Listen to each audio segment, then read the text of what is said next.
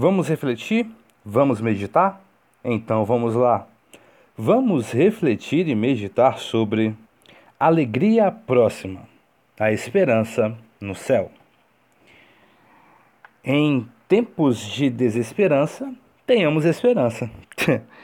Pode até ser muito fácil falar isso, ou muito fácil dizer essas coisas ou essas palavras, mas em tempos como esses, onde nós vivemos numa sociedade cada vez mais assustada, cada vez mais espantada com os acontecimentos que se tem, não apenas no campo da saúde, mas também na economia e também nas relações entre as pessoas, mas ainda assim, sempre há motivo para nós, seja de forma figurada ou metafórica, olharmos para o céu e vermos com grande esperança há em várias ocasiões a gente tem que se lembrar que, diante de várias narrativas da humanidade, em aproximadamente 5 mil anos, não se tem uma data certa, mas soube-se que Noé, personagem bíblico, construiu uma arca para assim salvar todos aqueles que estariam com o coração contritos e arrependidos diante de Deus.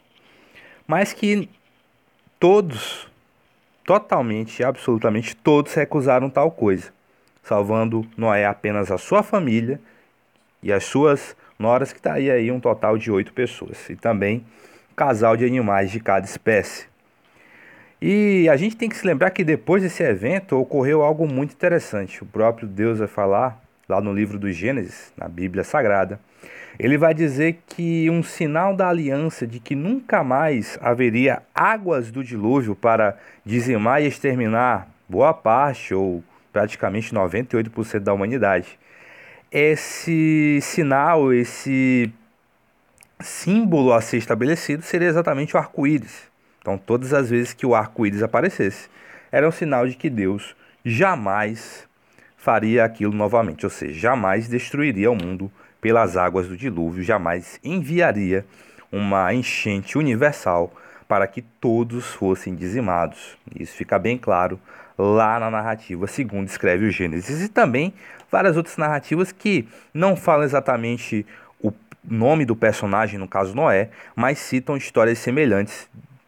E aí a gente pode perceber que de fato essa história existiu, não apenas pelo relato bíblico, mas também pelo relato da arqueologia e da ciência, que confirma e comprova mais ainda que esse, é, esse acontecimento surgiu. Então, arco-íris era a prova daquela aliança, era a prova de que haveria uma renovação e que nunca mais haveria uma destruição daquele jeito. E notabilizou muito bem essa ideia foi o Charles Chaplin, sim, Sir Charles Spencer Chaplin, ele que nasceu num dia como hoje, em 1889, num 16 de abril. Ele que foi um ator, um diretor, um compositor, roteirista, produtor e editor britânico. Ele que foi um dos grandes autores da era do cinema mudo, notabilizado pelo uso de mímica e da comédia chamada de pastelão. E protagonizou, protagonizou, desculpa, muitos grandes filmes. E em Ter Circos, que foi um filme mudo americano de 1928, um filme de comédia que foi escrito, produzido, dirigido e protagonizado por Charlie Chaplin, ele vai dizer através do personagem O Vagabundo o seguinte: através da canção Swing High Little Girl. Ele vai dizer assim: Olhe para o céu. Você nunca encontrará um arco-íris se você estiver olhando para baixo. Olha que coisa mais estupenda. Olhe para o céu.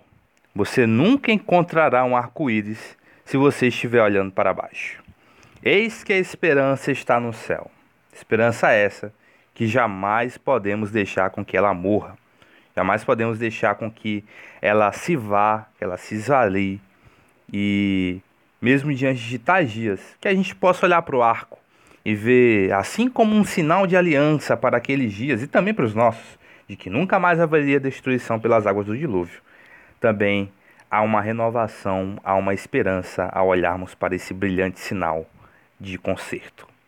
E assim seguimos, só saindo em casa quando necessário, vivendo e aprendendo.